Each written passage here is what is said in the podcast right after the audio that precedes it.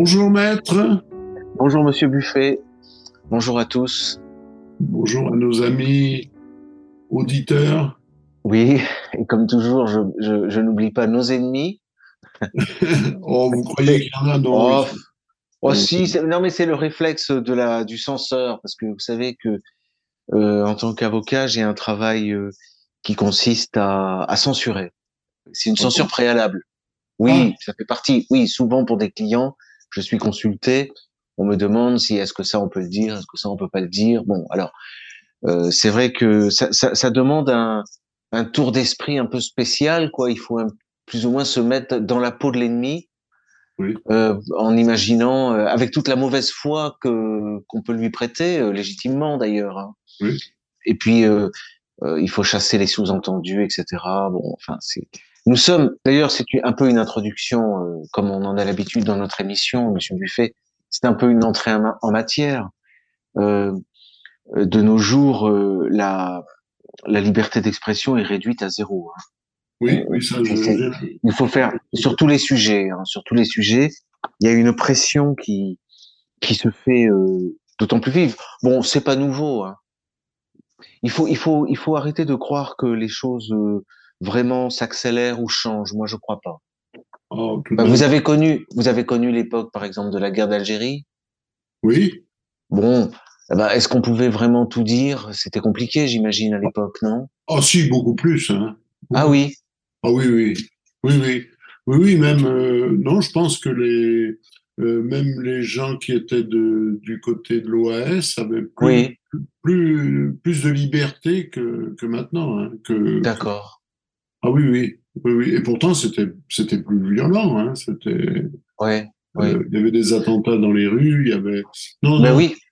Oui, non, non, c'était. Bon, ben vous voyez, c'est l'intérêt que de votre l'un, l'un des intérêts, il y en a beaucoup de, de votre présence, c'est que vous avez vous avez un peu vous avez plus de recul que vous avez plus de recul que moi. Enfin, moi, j'ai connu. Euh, moi, j'ai surtout connu ce que j'ai pris pour une illusion euh, d'emblée, qui était la, la, grande période des droits de l'homme et de la liberté d'expression, et, et, tout, tout peut se dire, etc. Je, je ne sais pas si aujourd'hui on ose encore prétendre que la, la, parole est complètement libre en France et la recherche est libre, et, et je, je ne crois pas. Oui. Euh, les mauvais chercheurs sont morts hein, ou en prison.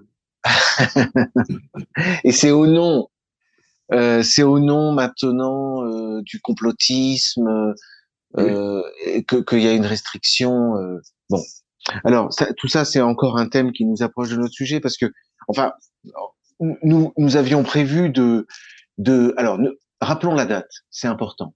Nous sommes le 16 juin et nous avions prévu de parler d'un événement qui a eu lieu dans la ville où j'habite, c'est-à-dire Annecy, le 8 juin. Oui. Bon, je rappelle ces dates, c'est important, euh, parce que le 8 juin, on a donc un, une personne euh, euh qui était, semble-t-il, SDF. Euh, chacun, je suppose, s'en souvient, qui, d'un seul coup, est, est, entré dans un parc de jeux pour enfants et s'est mis à poignarder, notamment des, bébés. Alors je, je, dis, je suppose que tout le monde s'en souvient parce que la première chose que je voudrais noter, c'est qu'aujourd'hui, on n'en parle plus. Non, ça a disparu des écrans là. C'est complètement. Oui. Complètement. Oui. Euh, il y a eu euh, un, un, battage euh, politico-politique aussi, puisqu'on a eu le déplacement de Darmanin, ministre de l'Intérieur, du Premier ministre et du président de la République sur place à Annecy euh, je crois qu'il a dû venir deux ou trois jours après. Donc il y a eu, on peut le dire quand même, un, un énorme battage. Oui. Prétendument, euh, euh, l'émotion était mondiale. Oui. Enfin, on en a fait des tonnes quand même. Mais ce qui est fascinant, c'est de voir que c'est retombé aussi vite que c'est monté. Quoi. Oui, ça a été très rapidement étouffé. Oui. Alors, et c'est le mot. Je crois que l'événement a été. Alors, il y a deux choses. Moi, j'ai l'impression que l'événement. Alors, sur l'aspect justement, on parlait du complotisme. Alors évidemment, je ne suis pas plus informé qu'un autre, je ne sais pas euh, du tout. On peut toujours euh, un jour découvrir qu'il y a eu des, des manipulations, euh, des bon. Mais ce que j'analyse a priori, je, je, dirais en dans une démarche plutôt sociologique, si vous voulez, hein, objective. Bon, c'est que j'ai l'impression que euh, les gens traduisent en termes de complot, c'est-à-dire qu'ils analysent l'événement, ils se concentrent sur les, les coups de couteau donnés par cet homme, et ils analysent cet événement-là comme effectivement un événement euh, euh, organisé et orchestré. Oui. Mais il y a quelque chose comme une occultation euh, de l'essentiel. Je sais pas, il y a quelque chose de, de psychologiquement intéressant à, à étudier. C'est-à-dire que ce qui est euh, évidemment orchestré, euh, c'est tout le battage qu'il y a autour. Oui c'est c'est le, les interventions médiatiques et politiques. Euh, et c'est le fait. Alors ça, ça absolument, c'est artificiel, c'est construit, c'est pensé. Oui. C'est pensé, c'est réfléchi. On sent qu'il y a autour d'événements pareils, si on laisse de côté l'idée du, du, complot immédiat. Ce qui est ce qui est comploté, ce qui fait l'objet du complot, oui, c'est euh, la communication. Ah oui. on, sent, on sent que il y a, nous sommes au règne des communicants. Oui, oui, oui. Il y a des équipes de communication. Je, je, je, je devine même si j'étais euh, à, la place des, des, des administrateurs là, haut placés, on, doit, je suppose, avoir des équipes de veille 24 heures sur 24. Il y a de petites équipes qui font du brainstorming. Et puis, par ailleurs, il y, a, une sorte de formation. C'est-à-dire, journalistes, politiciens sont tous allés aux mêmes écoles. Oui. Ils sont tous dans le même euh, dans, le même courant de pensée globalement. Hein. Si bien que euh, ils savent déjà d'emblée par éducation comment réagir. Oui. Donc et, donc ça explique aussi cette espèce de d'entrain euh, qui fait que mais alors ça donne effectivement l'impression d'un eh bien d'un complot. Voilà. Alors j'ai l'impression que euh, la plupart des gens, euh, au lieu de, de, de, de, focaliser leur attention sur et de dénoncer et de et d'essayer de, contrer cette, cette, cette, cette, ce bourrage de crâne qui a lieu à ce moment-là, euh, de manière plus rapide, euh, ils, ils préfèrent imaginer qu'il s'agit euh, d'un complot, c'est-à-dire que c'est un agent euh, d'un service. Alors on a raconté d'ailleurs que l'homme au sac à dos, qu'on a appelé le héros au sac à dos, bon, je sais pas ce qu'il a fait de tellement héroïque qui mérite ce terme. Le héros au sac à dos était lui-même un agent, euh, un agent secret. Enfin, voilà. Mais ce que je note, c'est que le la récupération politique a été immédiate, hein, puisque ça a permis d'enterrer le, la question des retraites. Ah oui, là, ça a été. Donc, ce qui se passe, c'est que je crois que ce qui est indéniable, c'est que euh, les, les, les, hommes politiques, c'est leur, c'est leur métier, hein, sont euh, constamment aux aguets, euh, prêts à saisir la première occasion. Oui, oui, oui. Voilà. Et qu'elle soit fortuite ou qu'elle soit qu'elle soit préparée. Bon, pour tout vous dire, moi, je, je, je ne crois pas qu'elle soit préparée. Euh, je pense qu'il y a suffisamment en France aujourd'hui euh, d'attaques au couteau oui. pour qu'il n'y ait pas besoin d'en préparer une. D'accord. Non, mais écoutez, des, des, drames sordides, il y en a beaucoup. Hein. Bon, celui-là, c'est vrai, était particulièrement choquant. Oui, c'est spécial. Parce que, bah, écoutez, quand même, poignarder un bébé dans son landau, euh, bon, quelque part. J'avoue que, alors je sais pas, c'est curieux d'ailleurs quand, quand vous êtes, euh, quand on habite à 200 mètres du lieu. Oui. Alors, ce qui est mon cas, donc on n'en sait absolument pas plus que la plupart des gens. Hein, on n'a pas ah, plus. Pense, oui, on a, enfin, à moi, ou alors j'aurais été sur place.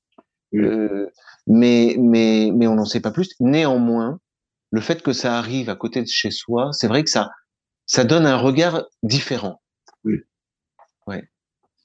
D'ailleurs, juste pour euh, raconter euh, euh, ce qui s'est passé, bon, c'est un un choc, hein, c'est vrai. Je, je je je veux bien le, le reconnaître. Hein. C'est un choc, hein, c'est émouvant. Enfin, ça provoque quelque chose, quoi. Et et le matin même, euh, j'ai eu quand même à sortir. Hein, je suis allé à la poste et, et bah, écoutez, les rues étaient quasiment désertes. Hein. Oui. Voilà. Je vais vous dire même euh, ce que j'ai vu. En fait, euh, on ne croisait plus que des migrants. c'est terrible. Hein et alors à la poste, pour une fois d'habitude, il y a la cohue, il y a des files d'attente, et là rien, personne. Oui. Et le soir même, j'y suis encore retourné, et les, les, agents de la poste me disaient espérer que ça ne dure pas plus longtemps parce que c'était déprimant, ils avaient rien à faire. Donc réaction de la population qui est un peu on peut l'expliquer, hein, ça se comprend. Euh, ben, elle ne sort plus, elle sort pas. Alors est-ce qu'elle a peur? Est-ce que c'est un, est-ce que c'est le choc? Est-ce que les gens croient que euh, une armée de, une armée de migrants armés de couteaux euh, vont leur sauter à la gorge? Je sais pas. Oui, oui. C'est curieux. Ou c'est la présence des politiques peut-être qui, qui les rassure pas. oui, c'est vrai. Non, mais la présence des politiques ne fait qu'ajouter euh, ajouter du, du trouble, ajouter un trouble à l'ordre public en réalité. Hein, Parce que quand, quand ces gens-là se déplacent, euh, ça crée des embouteillages, on peut plus passer. Enfin, voilà. Enfin, c'était sur votre sur votre plateau de de télévision, peut-on dire? Oui. Alors effectivement, Monsieur Buffet, les les anciens savent euh, que euh, la, scène du crime, euh, si, si, on regarde nos anciennes vidéos au bord du lac, hein, oui. c'est au fond à gauche, et eh bien c'est là que ça s'est passé. Voilà. Oui. voilà. Il y avait un manège. Il y avait un... C'est après le c'est après le manège. C'est après le manège. C'est un petit petit terrain de jeu euh, avec des bateaux pirates. Alors, oui. je, dans, dans l'hypothèse du euh, dans l'hypothèse psychiatrique hein, euh, d'un d'une personne qui qui est prise d'un accès de folie, c'est-à-dire bon, ça existe, hein, euh, ce qu'on appelle, je crois, en psychiatrie la dissociation. Ça peut arriver quasiment à tout le monde, hein, c'est-à-dire que euh, vous commettez, vous êtes, vous êtes d'un seul coup, vous êtes comme dans un rêve en fait. C'est-à-dire que vous, la réalité est, est, est, vue de façon totalement différente. Voilà. Donc effectivement, il est intervenu sur un terrain de jeu qui ressemble à, un champ de bataille pirate, puisqu'on a un petit bateau de pirate, on a un, ah petit château fort, des choses comme ça. Voilà. Je me suis même demandé si ça n'avait pas eu de l'influence. Oui, oui, Mais euh, il y a aussi, il y a aussi des, des, des, drogues bizarres. On nous disait, enfin, quand euh, quand on parlait beaucoup de la Syrie, on nous disait absolument. Euh, les, les, gens de Daesh, enfin les gens qui intervenaient sous l'influence de Daesh, étaient sous l'influence de drogue. Euh, oui, le Captagon. Oui, c'est ça, oui. oui le Captagon, oui, oui, absolument. Euh, qui, qui, leur permettait de commettre toutes les horreurs. Alors, il est vrai que quand un événement comme ça arrive, euh, je peux pas m'empêcher euh, d'avoir une pensée, effectivement, pour les drames. Et ça, ce qu'on a provoqué nous, hein, occidentaux, hein, anglais, français, israéliens, américains, euh, avec le, la complicité, la complicité, la, la participation du Qatar, l'Arabie Saoudite, la Jordanie, la Turquie, ce qu'on a provoqué en Syrie, comme ce qu'on peut provoquer encore, ce qu'on a pu provoquer dans d'autres pays, et ce qu'on peut encore provoquer aujourd'hui en, en, en Ukraine, hein, euh, c'est 100, c'est mille fois ça. Oui. Hein, des, des, familles avec des enfants euh, en bas âge euh, euh torturés, euh, massacrés, ça a été à la chaîne. Oui, oui, oui, oui. Voilà. Donc il y y, a, toujours quelque chose de. Moi, ça me choque quand même quand je vois tout ce cinéma de la part des politiciens qui sont des gens qui doivent avoir conscience qu'ils ont provoqué ces horreurs-là. Ils ont envoyé ils ont payé, ils ont drogué, ils ont entraîné, ils ont armé des gens qui se sont livrés à, de pareilles horreurs en, Syrie, par exemple. Oui, et qui, ont, fait, un bon boulot. oui, malheureusement, oui. oui. Et d'ailleurs, bon, effectivement, et, cette personne venait de Syrie. Oui, c'est ça. On a, on a, on a, on a euh, évoqué le fait qu'elle avait peut-être commis beaucoup, connu beaucoup d'horreurs, etc. On n'était pas loin de mettre ça sur le compte de Bachar el-Assad. Ben, il, il, il, est lié tout de même pour quelque chose. non, non, mais attendez. voilà, c'est non mais c'est c'est il y a quelque chose d'absolument de, scandaleux.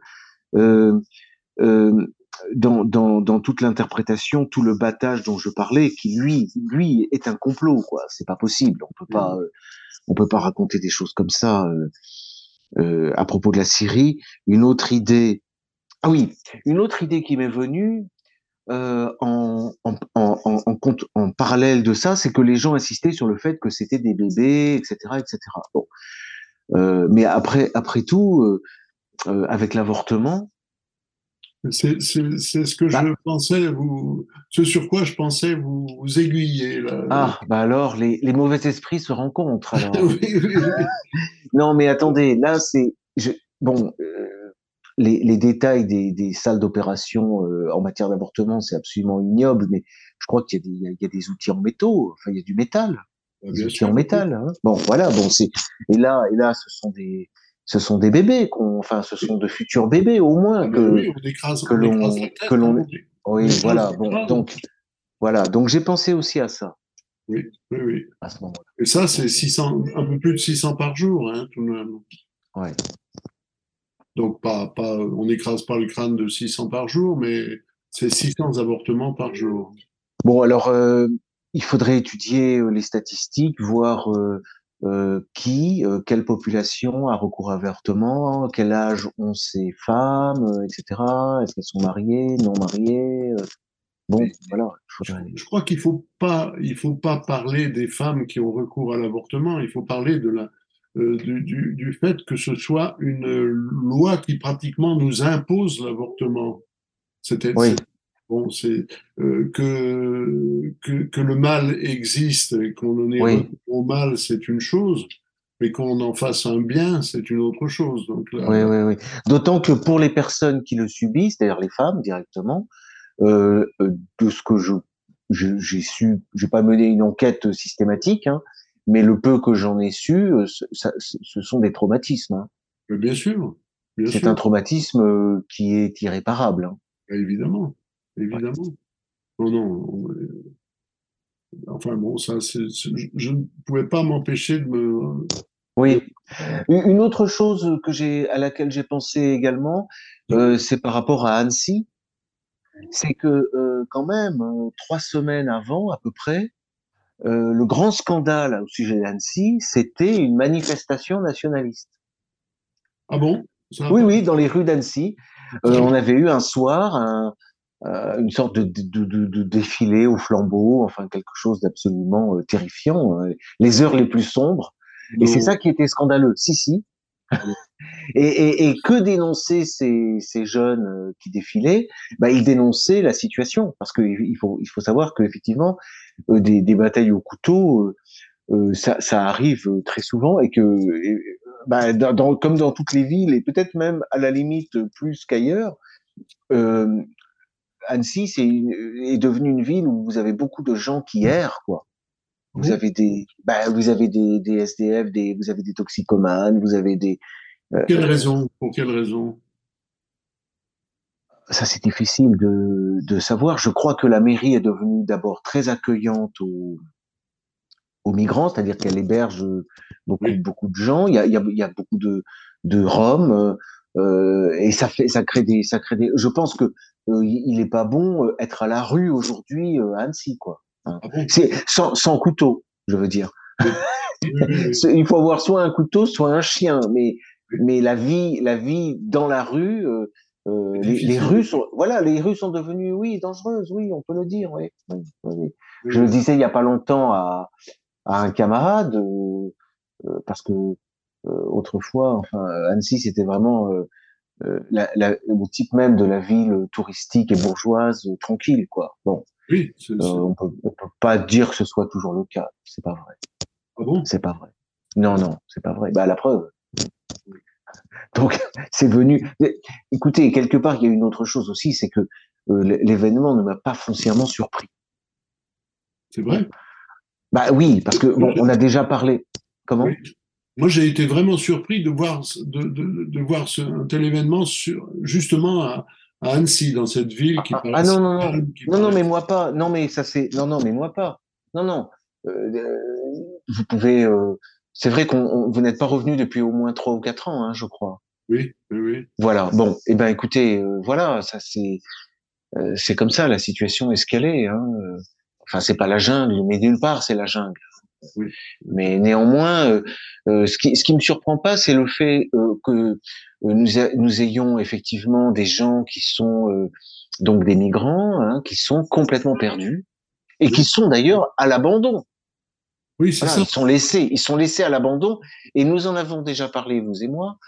Euh, quand on vient, comme qu'on peut venir de Syrie, de Somalie, d'Érythrée, on est issu euh, de sociétés euh, dont euh, le tissu euh, social, c'est-à-dire familial et même clanique et tribal, est encore très solide, très solide. Bon, et avec ce que cela implique de façon de vivre, euh, et même de surveillance, hein, une forme de police, euh, de même de la pensée, des actes, etc., euh, avec des codes, euh, avec une façon d'aborder d'ailleurs la naissance, le mariage et la mort. Enfin, c'est tout un environnement qu'on appelle la culture, oui. qui est aux antipodes de, de, de la direction que nous prenons nous. C'est-à-dire qu'ils arrivent dans une ville, par exemple comme Annecy, qui est une ville LGBT friendly, c'est-à-dire euh, les passages, vous avez un passage piéton, qui est d'ailleurs le passage piéton qui conduit à la, à la scène du meurtre. Euh, vous avez les, vous avez le passage piéton réglementaire, et d'ailleurs je me suis toujours demandé si le code de la route pouvait permettre une telle chose. Vous avez le drapeau LGBT sur les côtés. Vous voyez? Donc quand vous, traversez la rue, bon voilà. Donc ça c'est ce monde-là dans lequel il débarque, et nous en avons déjà parlé vous et moi. Euh, ça provoque, ça provoque des, des crises. Oui. Qu'on appelle parfois la schizophrénie. Oui. Ça, ça, rend, ça rend fou. Alors, on, on dit aussi que ce, euh, les, les, mauvaises langues disent euh, dans ces pays-là, on nous envoie les déséquilibrés. Ça, j'en sais, j'en sais rien. Bah, je sais pas. Comment voulez-vous? Non, je pense pas. Il n'y a pas de raison. non, mais il n'y a pas de raison qu'on qui paye, qui paye pour avoir euh, pour, pour, Oui, alors ce qui ce qui se dit aussi, c'est que vous ne pouvez pas euh, venir en Europe si vous n'avez pas d'argent. Voilà. Donc effectivement, les, les, plus les plus désœuvrés, les plus malheureux ne peuvent pas venir. Oui. Voilà. Il y a aussi quelque chose qui est euh, qui est important, c'est qu'il y a une, une, immense majorité de jeunes hommes et, et, très peu de jeunes femmes, de jeunes filles euh, oui. qui, partagent, qui partagent la même euh, euh les mêmes. Oui, alors est-ce que c'est dans l'idée est-ce que c'est dans l'idée du travail, c'est-à-dire dans l'idée de, de, de, réunir de l'argent, de réunir, de constituer un pécule euh, pour aider ceux qui sont au pays, peut-être. Hein, ça c'est ça c'est toujours fait. C'est pour, partir, quoi, simplement. C'est pour euh, en, les, en abandonnant tout. Voilà, c'est ça, je pense. Alors peut-être. Bon, en tout cas, il y a ce phénomène que qui s'appelle aujourd'hui euh, l'ethnopsychiatrie. Oui.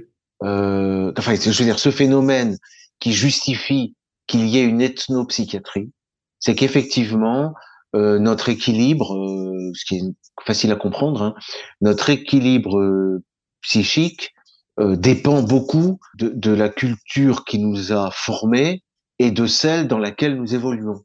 Voilà. De même d'ailleurs que lorsque la, la société, euh, euh, lorsque nous sommes bousculés dans, dans, nos, dans, nos, dans nos références, euh, ce n'est pas que ça provoque quelque chose de l'ordre du, du, traumatisme hein, quand même. Oui, oui. Voilà. Bon, ça, ça oblige. Euh, voilà. Donc les choses sont comme ça. D'ailleurs, on parle d'ethnopsychiatrie. Je pense qu'on devrait parler d'ethnocriminologie également. Oui. Parce que tout, tout d'ailleurs, tout le phénomène euh, du droit pénal, euh, c'est quelque chose à, à, envisager, à comprendre. Alors, il y a encore un autre volet d'ailleurs au sujet de, de l'événement, c'est ce qui euh, entoure le, le, droit pénal, hein, mais, mais le droit pénal qui bien souvent se retourne contre ceux qui interviennent.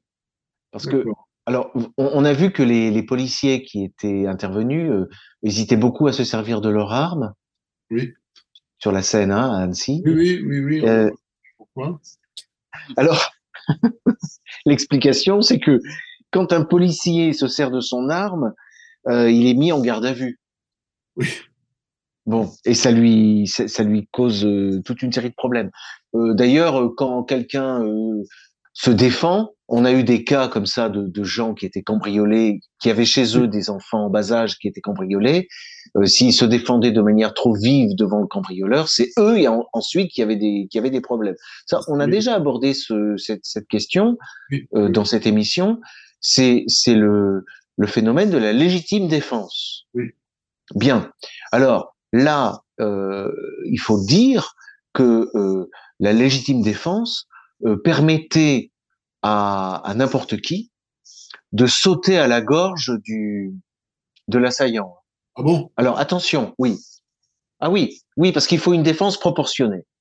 Et devant un homme armé d'un couteau, le danger est extrême. Hein. D'ailleurs, on peut pas on peut pas jeter la pierre à ceux qui ne sont pas euh, vraiment intervenu directement, parce que intervenir signifiait quoi?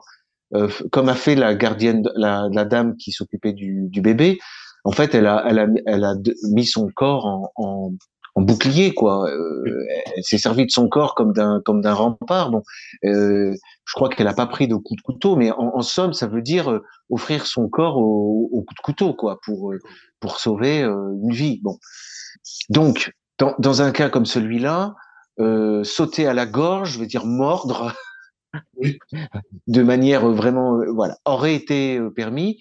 La personne armée aurait pu frapper avec un bâton, avec quoi que ce soit, avec une pierre. Ça aurait été, c'eût été proportionné.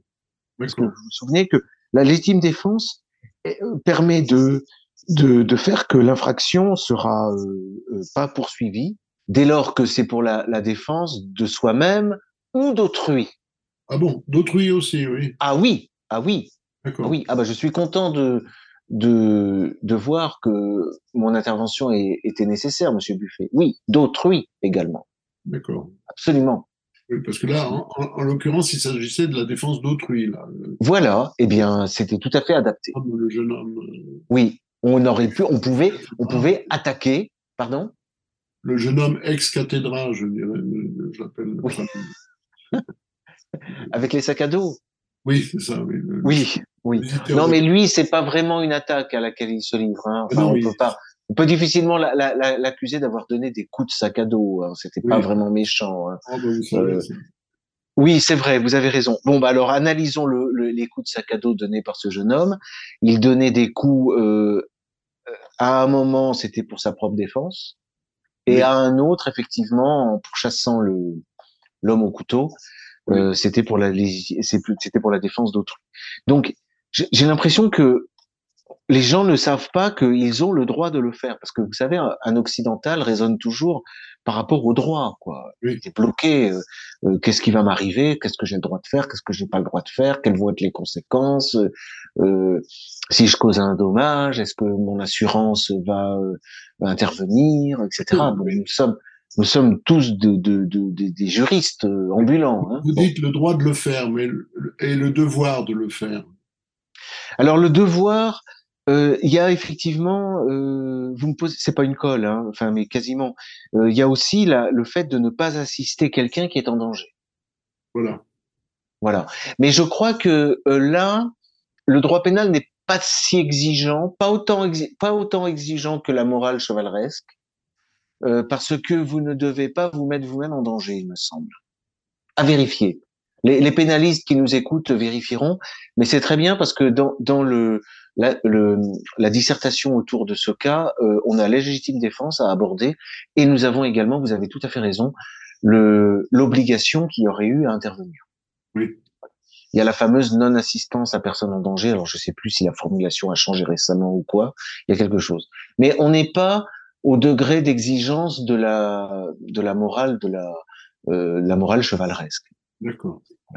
Qui souvent euh, pour de jeunes euh, euh idéalistes euh, cause beaucoup de tort. Hein. On a beaucoup de cas comme ça de jeunes qui défendent des jeunes filles qui se font importuner par des des hommes un peu entreprenants et ça se traduit de manière très douloureuse. Hein. Ah bon? On a eu des cas comme ça. Ah bah, quand on intervient comme ça dans une scène pareille, il faut il faut être prêt à à, à se à se battre quoi et sérieusement quoi. Bon, voilà. Oui, mais ça, vous dites douloureuse physiquement, mais pénalement. Oui. Ben même, ben même pénalement à la limite. Hein. Ah bon? Oui. Pour celui qui intervient et qui frappe, le premier, ça peut lui être reproché. Et pour ceux qui l'ont, lui ont cassé la figure, même gravement, euh, on peut éventuellement invoquer la provocation. Bon, mais je pense qu'on s'éloigne. Il y a une autre question, euh, c'est celle du droit d'arrestation également.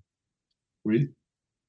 Moi, je me souviens, ça m'avait beaucoup choqué lorsque des, des jeunes nationalistes avaient euh, filtré le passage en montagne euh, et ils avaient oui. Oui, et ils avaient conduit euh, un ou deux migrants, je crois, auprès des autorités. Et ça, ça le, ça le, ça le, on le, on le leur a reproché.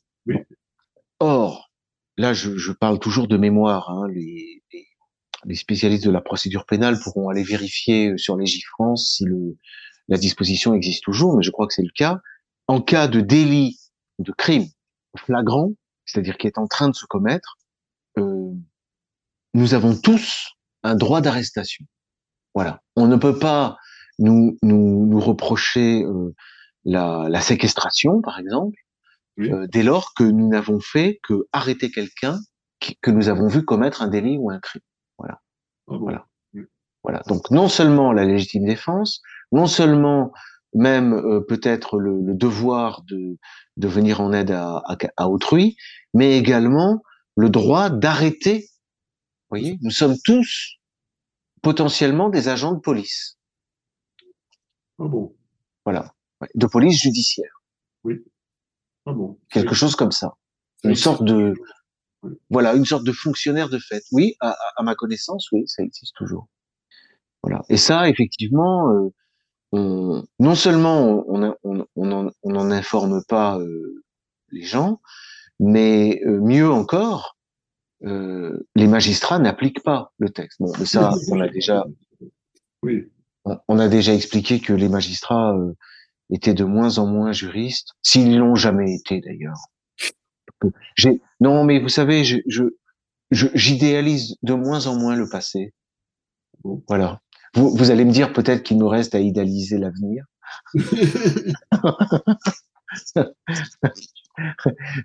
je répondrai oui. mais mais comment? L'avenir est idéal. Ben, on peut toujours euh, rêver, oui. Mais c'est plus grave, c'est moins. on peut pas, on peut pas, on peut. Enfin, il faut prévoir le pire, hein. Mais ce qui est condamnable, à mon avis, c'est d'idéaliser le passé. Oui.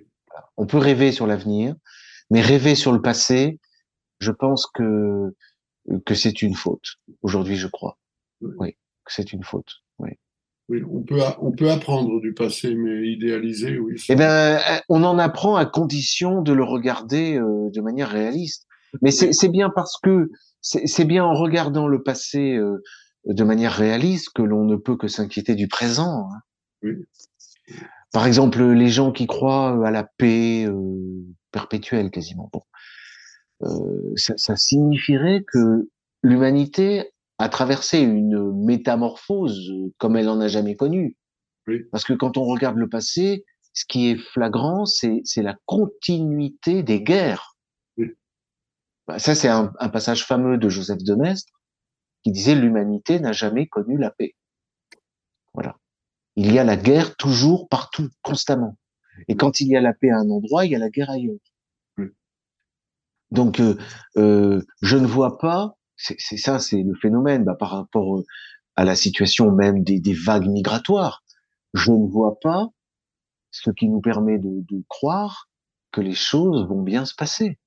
De toute façon, euh, si les choses se passent telles qu'elles se passent actuellement, c'est parce que de toute façon, nous avons semé le chaos, par exemple en Syrie.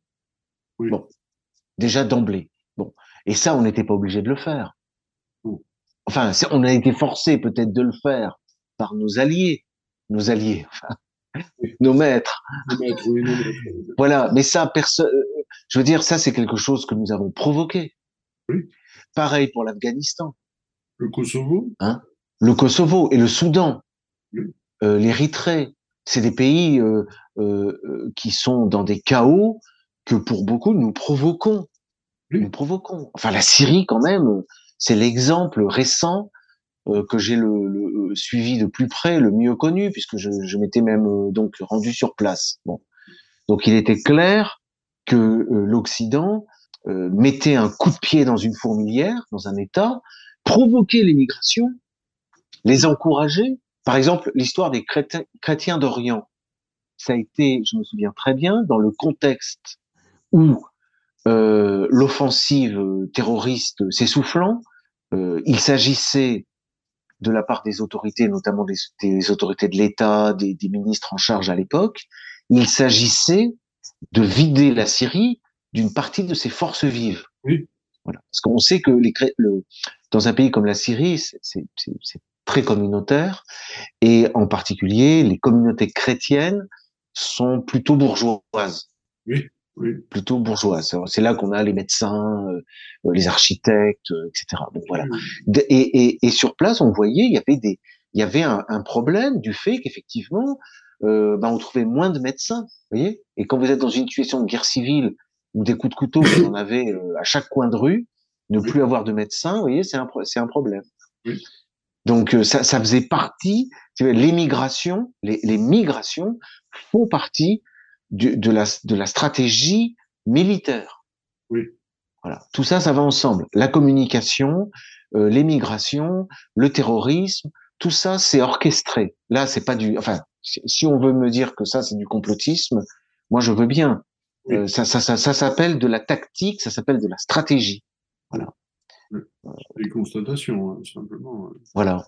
Et dans la mesure où ce sont des stratégies qui sont en, en, en majeure partie euh, euh, secrète, bon, oui. je crois qu'on est légitime à dire qu'il y a, il y a du complot. Oui. voilà.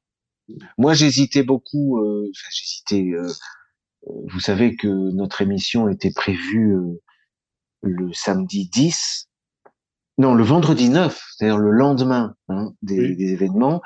Et moi, et je je pouvais pas réagir à chaud. Euh, oui, c'était un peu difficile. C'est difficile, et même encore aujourd'hui, euh, euh, ce, ce, sujet, je, je, je, ne vois pas quoi quoi apporter de vraiment euh, ben, nouveau. on n'a qu'à constater que tout, se, tout s'est bien terminé finalement. tout le monde va bien. Bon, Soi-disant. Je ne sais pas si c'est vrai. Hein. Le, le, le, le, pauvre, euh, le pauvre SDF euh, finira par se suicider dans sa prison, je pense. Ou... Je sais pas. Oh, oui, il va tomber sûrement. Donc euh, voilà, ça se terminera comme ça.